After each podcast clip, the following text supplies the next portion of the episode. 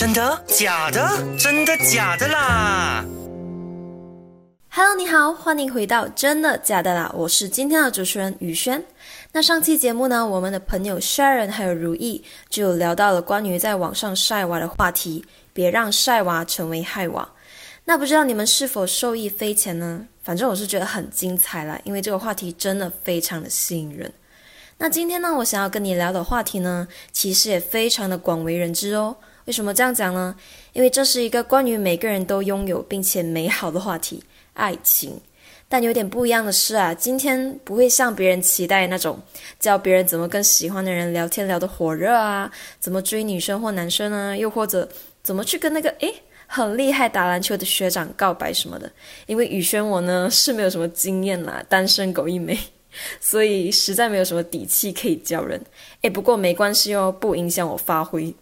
那今天我要跟你聊的话题呢，是可以说在现代社会中越来越常见的问题——网络爱情诈骗。那所谓的网络爱情诈骗呢，又称作网络约会诈骗。顾名思义呢，就是一种通过网络平台以虚构的身份和虚假的爱情故事来欺骗受害者的一种犯罪行为。也就是指通过社交媒体啊、在线交友平台或约会应用等网络渠道，以虚假的身份和虚构爱情故事来获取受害者的金钱啊、个人信息或者其他利益。诈骗者呢，往往会利用技巧还有欺骗的手段，与受害者建立起情感的联系，制造出一种虚假的爱情氛围。他们可能使用假身份、假照片或者虚构的背景故事，以获得受害者的信任还有情感投入。那这种犯罪方式呢，已经成为了一种全球性的问题。受害者呢，遍布世界各地。骗子呢，会利用社交媒体、约会应用、电子邮件等网络渠道，以虚假身份来欺骗受害者。那你不要觉得这种网络诈骗手法看似非常的简单啊！对于犯罪者来说呢，要实施这种爱情诈骗呢，也是需要费一定的精力、耐心，还有一定的功夫的。那首先第一点呢，当然就是制造。与所谓的猎物接触的机会啦，我们统称触发接触。简单来说呢，就是骗子会使用各种渠道，在社交媒体、约会应用啊、聊天室或者在线论坛等平台上，与潜在的受害者建立联系。他们可能使用虚假的个人资料、吸引人的照片或者虚构的背景故事来吸引目标受害者的注意。诈骗分子呢，通常会盗用别人的照片，并把自己包装成什么白富美啊、高富帅等等。那这些盗取的照片呢，通常来源于 Facebook 和 Instagram，甚至有些是国外的明星啊、模特照片。然后呢，他们就会把这些盗来的照片放在刚刚所说的交友软件上，包括 Tinder 啊、探探啊、Soul 啊，还有 Good Night 等。而且甚至包括 Facebook 也开放了 Dating 的功能。那也就是因为这些交友软件的广泛，才会导致越来越多的诈骗分子得到途径来包装自己并寻找猎物。而第二步呢，就是与受害者和猎物建立感情联系啦。一旦建立了初始联系，骗子就会利用各种方式来建立感情的联系。他们会投入大量的时间和精力与受害者聊天、视频通话、发送甜言蜜语啊，还有浪漫礼物之类的。那这种持续的互动呢，其实是有助于建立信任，还有加深彼此的感情的。而且这这一步，诶，可以说是非常的重要了。聊得好的话，另外说；但聊不好的话，到嘴的鸭子可就飞喽。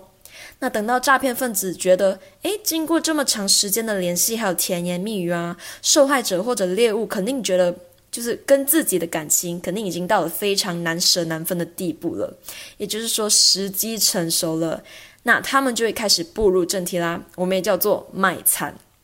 很生动，对不对？那简单来说呢，就是当骗子感觉受害者已经对他们产生了足够的信任还有依赖的时候呢，他们就会制造一些紧急的情况来请求受害者的帮助。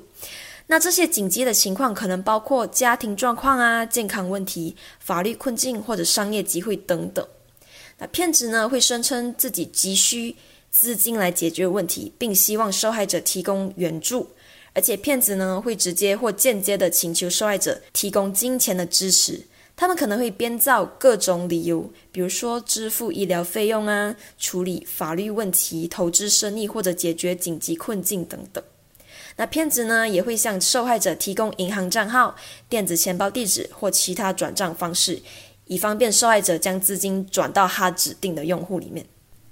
那说到这里呢，我就要跟你聊一下一些比较特别的网络诈骗方式哦。第一种呢，就是冒充军人网恋诈骗。那据 A Soldier Perspective 指出呢，这类诈骗十分的常见，而且通常令人难以发觉。那行骗者呢，可能会使用真实存在的军人姓名还有照片，也可能会完全假造一个档案。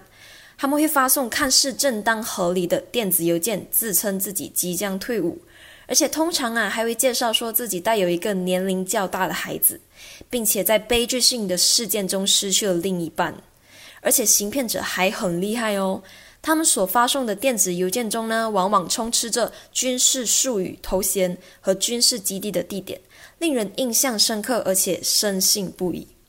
那卖完自己的产后呢，行骗者就会开始建立强有力的情感联系。但好笑的是，当受害者在要求与行骗者真人见面之后呢，他们会先假装答应，但是诶，非常巧的是，这位所谓的军人就会在见面前接到调派，以用这个借口作为逃避。那接着呢，他们就会索要金钱，借口是非常的多种多样，比如说建立可靠的网络连接啊，支付回家的航班费用啊，或者是在捏造的限期里面呢。嗯，填补购买军事医疗保险或者退伍计划的空缺。那在许多案例中呢，这些诈骗者会有一到多个共犯，假扮医生或者律师等等，不断从受害者那边骗取那钱财。可是令人惋惜的是，在很多情况下，冒充军人的诈骗呢，要到几个月甚至是几年后才会引起受害者的怀疑。那第二种呢，是亲热行为诈骗。在这类情况之中呢，诈骗者通常会假扮成居住在东欧甚至是东南亚等海外地区的潜在追求者来联系受害者，并且会在多个社交媒体网站中将受害者加为好友。那在经过一段我们刚刚有提到的一系列操作的热情的求爱期之后呢，诈骗者会转而要求受害者通过网络视频，也就是我们所说的 VC。和在线聊天的方式与之联系。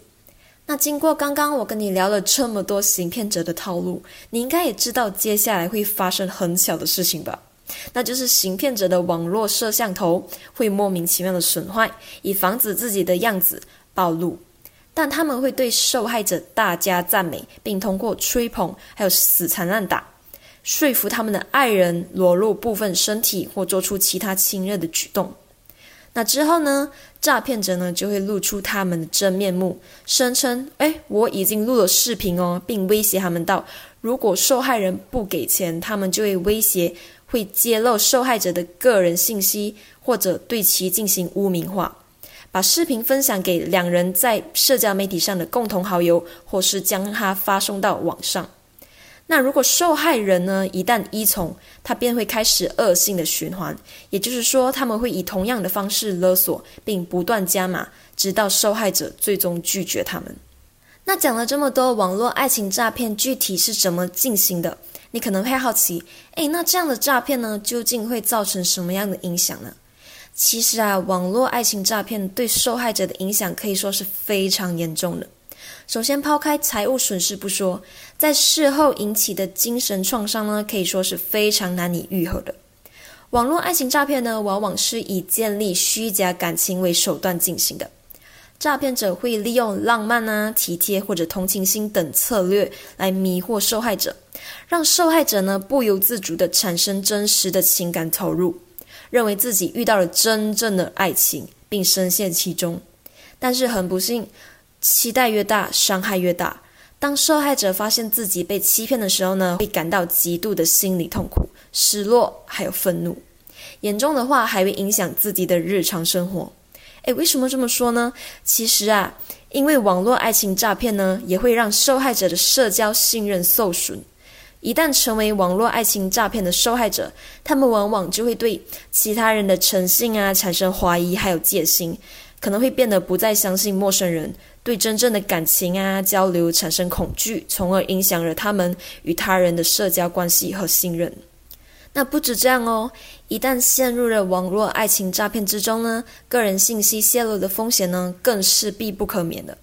那诈骗者呢，通常会获取受害者的个人信息，包括姓名啊、地址啊、电话号码、银行账户等等。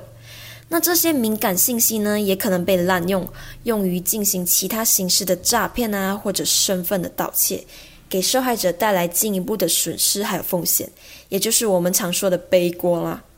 哇，讲到这里，你应该不能想象，如果真的不小心成为了网络爱情诈骗的受害者，真的会对自己的一生造成不可弥补的伤害啊！所以说，我们真的要小心交友，保持理性。那刚刚呢，我们已经聊了关于网络爱情诈骗的详细内容，以及它会对受害者所带来的影响等等。那在这里呢，我想向你推荐一部非常值得观赏的纪录片，叫做《Tinder 诈骗网》的《Tinder Swindler》。那如果你在之前有收听过我们第一季真的假的啦的节目的话，你会发现我们也有提到过这部纪录片哦。那在这里呢，就帮你复习一下吧。这部影片呢是一部真实犯罪纪录片，故事的男主角呢是一名叫 Simon Lviv 的高富帅男人。他在交友软体 Tinder 上呢就与多位女性约会，幽默风趣又健谈的个性呢，让不少女人都陷入在他的魅力之中。那很快呢，Simon 就对对方提出旅行邀约，带女生乘坐私人飞机呀，住五星级酒店，如霸总般的偶像剧浪漫情节呢，更让女伴们沦陷。用最快的方式呢，让女生以为自己认识了一个两情相悦的翩翩公子，并晕船。那想不到自己却已经踏入了被骗财骗色的第一步。然而，这一切都只是 Simon 的一种投资罢了。那在交往了一个月后呢，自称为钻石业者的 Simon 呢，就会以遇到黑帮或被敌人盯上的名义失联或者借钱周转，又或者请受害者帮他订机票啊，可是他也会还钱给受害者啦，并且会加码偿还比本金甚至高出两倍的数字，让受害人继续感觉到哇，Simon 真的超慷慨的假象。那不疑有他的受害者呢，甚至会带 Simon 见家长。进一步呢，让 Simon 掌握到自己的住处啊、老家，甚至会因为待订机票而将个人资料全部奉上。那接下来的发展呢，当然就是 Simon 会更多、更频繁的向受害者借钱，直到受害者吃不消之后呢，Simon 就会用自己的方式得以继续吸血，也就是开巨额支票给受害者，并持续跟他借钱。可是当然，支票是无法兑现的。那直到受害者的信心呢与好感尽失，或者发现自己遇到诈骗集团而向 Simon 索偿的时候呢，诶，来了。这时候 Simon 就会转变成戏精，坚持他们之间是令他失望的感情关系，因为反正也没有借据可以寻求法律管道制裁他嘛。那既然是骗徒呢，这位 Simon 当然连名字都是假的啦。事实上呢，出身以色列的他本名为 Shimon Hayut，但他化名为 Simon Leviv 走跳，宣称自己是钻石王子，父亲是以色列钻石大亨 Liv Lviv，并借由交友软体 Tinder 呢，向多位女性诈骗钱财，而且还不止这样哦，他还曾经使用多个假名，编造过各种的身份，比如一家以色列航空公司的继承人啊，摩萨德特工的卧底飞行员等等。而且他也骗过在哥本哈根的女性，还在纽约与受害者同居过哦。那他习惯伪造支票，不仅从事女性身上赚取钱财，还习惯拖欠租车账单以及司机的和助理的工资。那 Simon 呢，在之前至少在七个国家被人家报案，可是却因为跨国犯罪案件的办理非常的难，以及让别人用信用卡付账等等。所以呢，他会通过这样的方式多次逃过法律的制裁。那在二零一七年呢，他也因涉嫌多起诈欺事件逃离以色列。那直到二零一九年呢，他在希腊却因为使用假护照被抓，才被引渡回以色列。可是很可惜的是，后来他虽然被判刑十五个月的监禁，可是却因为监狱里疫情肆虐，要减少监狱的人口，所以他只待了五个月便获释了。可是还不止这样哦！最讽刺的是，在这部纪录片播出后呢，Simon 不仅继续高调的在 Instagram 炫富，还在现实动态中写下：“如果我是骗子，我干嘛还出现在 Netflix 啊？我的意思是说，他们本来就应该在拍摄的时候就逮捕我了啊！这类猖狂的话，而且他还不要脸的表示呢，纪录片里那些所谓的女性受害者呢，其实都没有说出真正的真相。那其实呢，在经历了一系列糟糕的事情之后呢，有些酸民甚至还开启了受害者有罪论，让那些揭发 Simon 的女性呢，承受了很大的言论攻击，造成了二度创伤。那聊到这里呢，我不禁想问各位一个问题啊：那些由网络恋爱开启的梦幻爱情故事呢，为何结局通常都是女性发现自己付出沉重的代价？愿意站出来声称自己被骗的当事人呢，总是少过那些因为羞耻只能默默的背负债务的女生呢。影片中的许多评论呢，都在奚落女生太沉迷于幻想，缺乏自知之明。可是这种指责呢，其实并不能帮助我们理解骗局。毕竟这位诈欺王呢的诈欺金额高达了千万美元，那受到欺骗的女性呢，也不是个例。重点不在于他们如同鱼儿一般纷纷上钩，而是在于他们为什么愿意相信。那我之所以说这部纪录片非常值得观看呢，是因为这部纪录片所带出的反思以及隐含的道理呢，都非常值得我们去探讨。那其中一个最基本的呢，就是提醒我们警惕网络欺诈。在数字时代呢，网络欺诈现象变得越来越普遍。无论是在交友应用程序啊，还是在其他的在线平台上，我们都需要保持警惕，并且采取适当的措施来确保自己的安全。那故事中的女性们呢，在和 Simon 接触中，常常忽略了一些明显的红旗，因为他们相信他的谎言还有甜言蜜语，从而忘记了要理性判断。而且 Simon 呢，通过精心策划的社交媒体形象，吸引了许多女性。这表明社交媒体的表象还有真实性之间的差异。我们也可以从中认识到，社交媒体上的个人形象并不能完全反映一个人的真实性格还有意图。其实，对于 Simon 所得到的处罚呢，我相信很多人肯定觉得这种程度的惩罚是远远不够的。更荒谬的不只是他很快的重拾就业，而是他公然的在网上开班授课，然后继续诈骗。很快又找回了自己富豪般的生活，而且最重点的是，他的诈骗同伙甚至没有被追究任何法律的责任哦。可是，在这么多可以解决的问题中呢，我认为这部影片最大的意义是让我们从中看到受害者的坚强还有智慧。在遭受到感情和财产的双重打击之后呢，受害者们仍然有勇气面对现实，并坚定地站出来曝光一切，将骗子绳之以法。其实，在现实生活中呢，更多的受害者是无声的，甚至会因为各种原因成为了诈骗中的帮凶。那么，我们为什么不该去怪罪被诈欺的人呢？在我看来呢，骗子之所以能得手，是因为他们漠视规则，隐藏真实的信息，然后才能利用信息不对称来获利。所以，对付骗子最好的方法就是提高社会环境里的信息透明度。越透明呢？骗子施展诈骗的难度就越大，成本就越高。那这也是为什么许多骗局呢都需要换一种方式去行骗，因为隔一段时间呢，大家都可以知道啊，这是骗子。那我这里有一个非常值得去探讨的问题：为什么这么多女生被骗，最后却只有两个人敢于出来曝光呢？那其中一个原因呢，正是因为我刚刚有跟你提到的，社交网络上肆无忌惮的受害者羞辱，造成受害者有罪论的这一现象。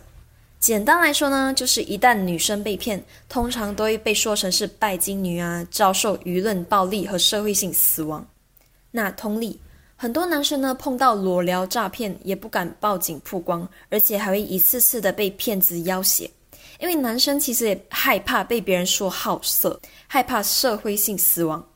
那又是害怕社死呢？受害者呢就越不敢站出来，骗子也就更容易占据信息不对称的优势。也就是说，这样会造成一个恶性循环了。那退一万步讲啊，我们必须承认啊，贪财好色是人类的共性。骗子呢会利用人性的弱点来榨取利益，错的并不是上当的人。而阻碍骗子被抓的一个重要因素呢，就是受害者不敢站出来，导致执法机关呢，即使想做些什么也很困难。那仔细想想啊，骗子是期待一个被骗的人呢会被责怪，不敢站出来事件呢，还是期待一个被骗了就会说出来，互相帮扶的事件呢？如果我们永远是去批评受害者，那某种角度来说呢，其实是对骗子有利的。到底应该如何预防网络爱情诈骗呢？那随着互联网的普及呢，网络爱情诈骗已经成为了一个全球性的问题。那在我国呢，就有一名女会计师在面子书上认识一名自称是飞机师的男子，对方呢想要送包裹给他，却被只遭关税局扣押。他付过三千八百令吉之后呢，始终相信欺骗他的不是飞机师，而是关税局人员。那这名来自郊外的三十四岁蔡小姐呢，在麻华公共服务以及投诉部的记者会上坦言，她不曾看报纸。因此，不知道媒体其实已经多次报道有关于诈骗的新闻。即使家人告知他这是一宗诈骗案，他也不予理会。那他透露，双方在认识五天之后呢，对方宣称将赠送他一份礼物，向他索取地址。那对方也说，包裹里面呢会有手提电脑啊、苹果手机啊、首饰、手提袋、鞋子等等，价值共两万美元。哇，是不是很吸引人？那在之后呢？他也告诉蔡小姐，在收到该包裹的时候呢，必须先付税收和保险。那有趣的是呢，这名蔡小姐始终相信行骗者是真的有寄包裹，而欺骗她的是该关税局快递部门的工作人员。那就像我刚刚提到的那样，骗子呢骗财的手法是如出一辙。在对方要求蔡小姐付税收后，蔡小姐也很听话的汇了三千八百令吉给一名自称是关税局快递部门的工作人员，名为法利达。那大约过了两天呢，蔡小姐呢再次接获该工作人员的来电，表示包裹已送达关税局，可是他们检测到包裹里面有一笔美钞。由于蔡小姐呢未曾告知包裹里面会有美钞。因此，他需要再向他征收一万五千令吉哦。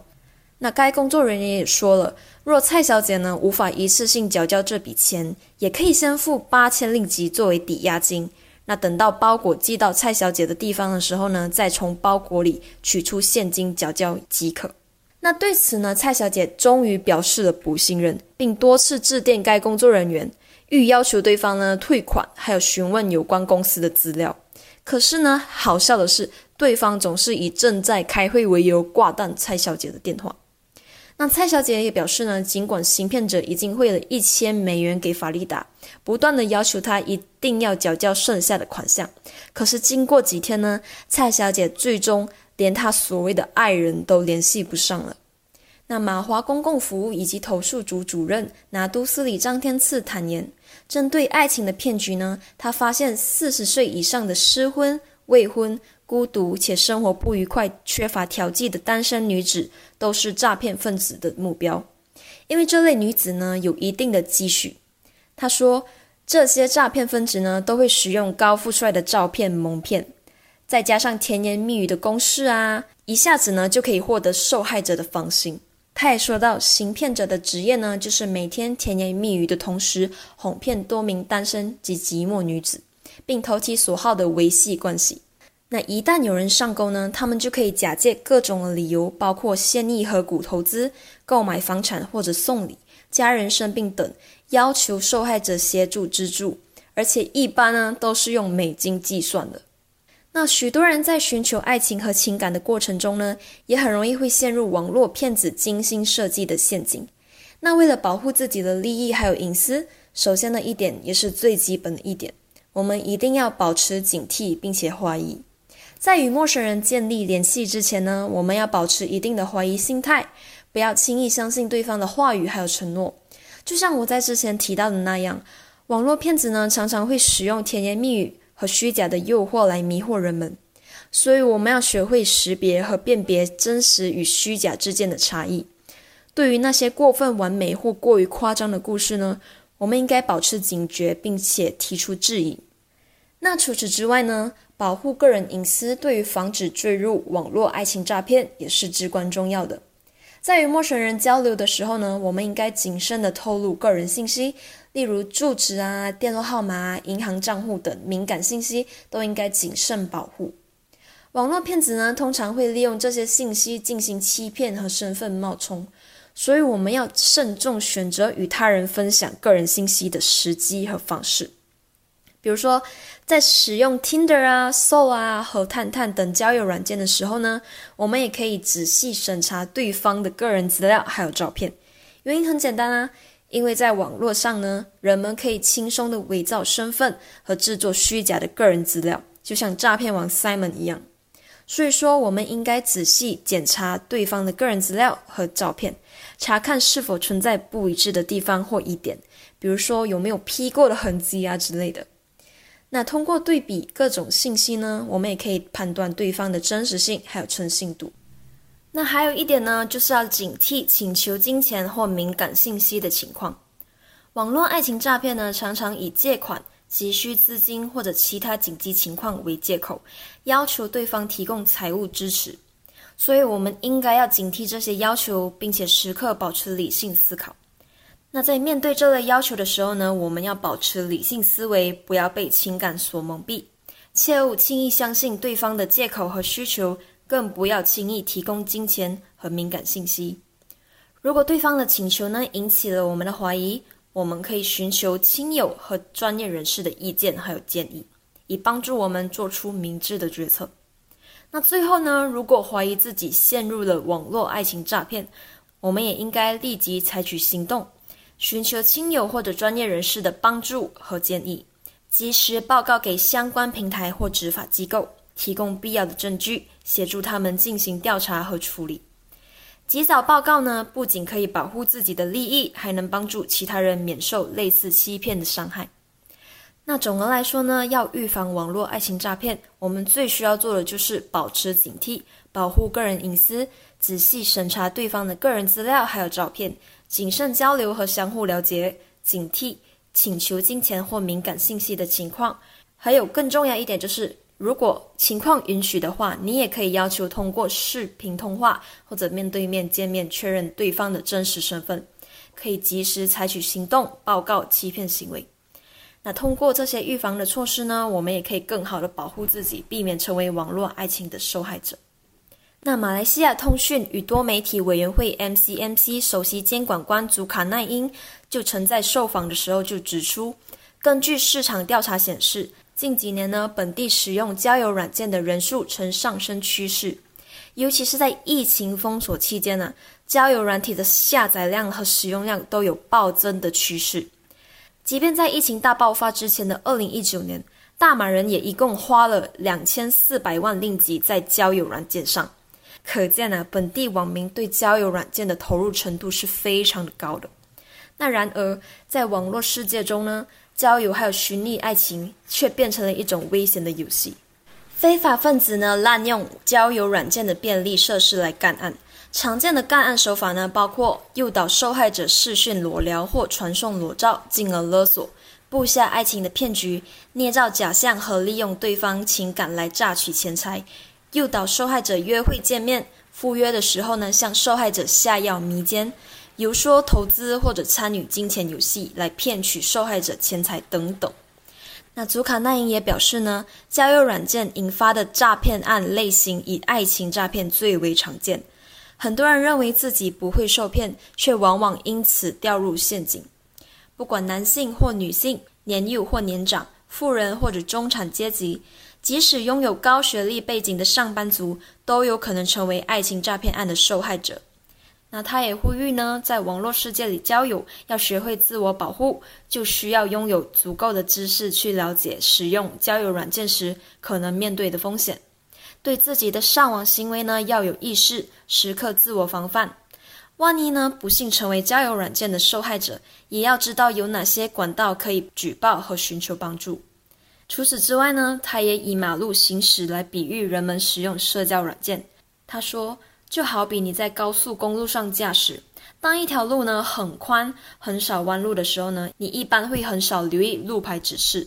可是呢，当你在一条繁忙的道路呢，你会加倍的小心。同理，当你在参与网络交友的平台的时候呢，你要知道这存在的风险，才会更加的小心。反之，如果你抱有一种“诶……”我觉得交友软件这个东西是一个很安全的软件，不会发生什么问题的心态的话呢，你会通常会没有留意当中的可疑讯号，就有可能造成意外发生哦。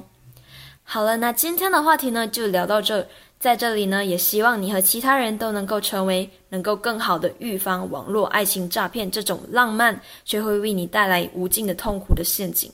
并且始终相信网络世界是爱和意识深渊。我是宇轩，更多资讯可浏览 IG 专业 Voice 啦，锁定每逢星期三中午十二点，真的假的啦，让你懂得分辨真假新闻。